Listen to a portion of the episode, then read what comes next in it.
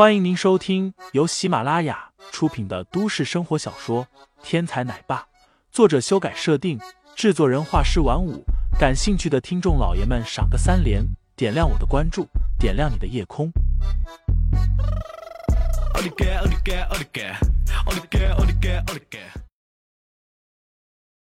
第五十三章，证据到手上。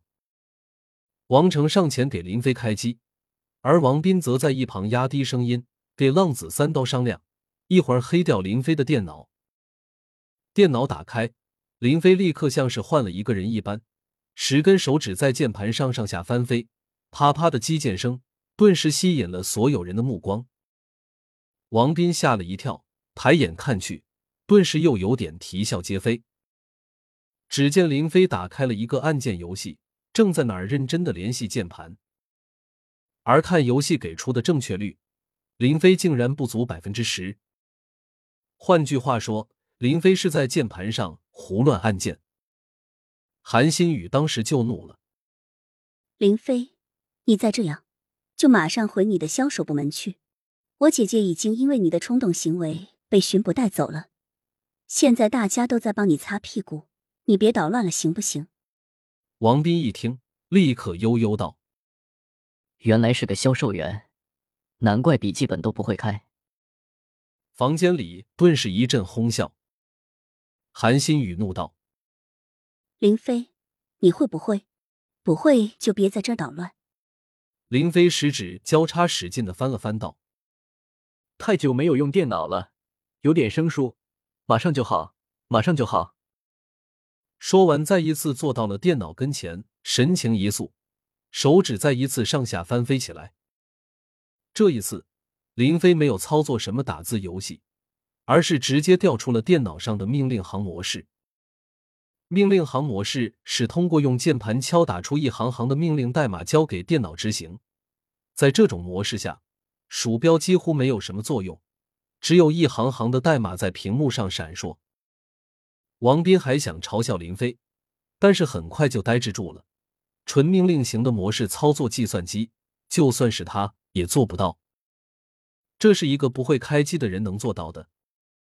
他该不会是胡乱打的吧？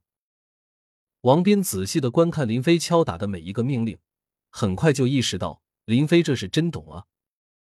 相对而言，自己绝对做不到林飞这么熟练，甚至很多林飞打出来的命令。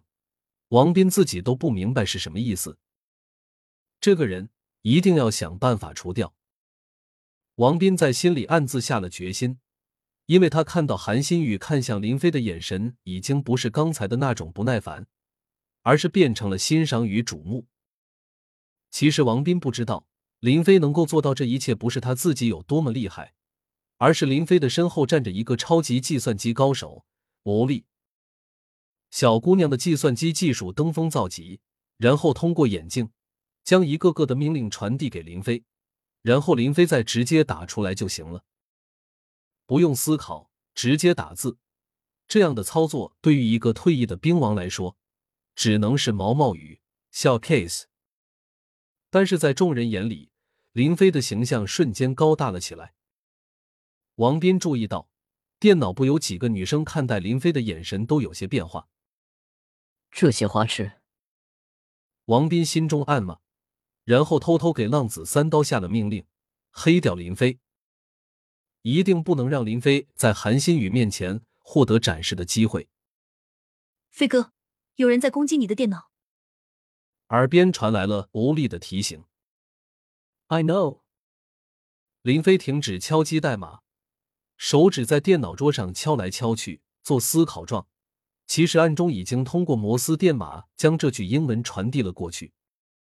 这是之前林飞和欧丽约定好的。时指表示线，中指表示点，由眼睛录制好敲击过程传递给欧丽，这样林飞与欧丽的交互在众目睽睽之下就这么完成了。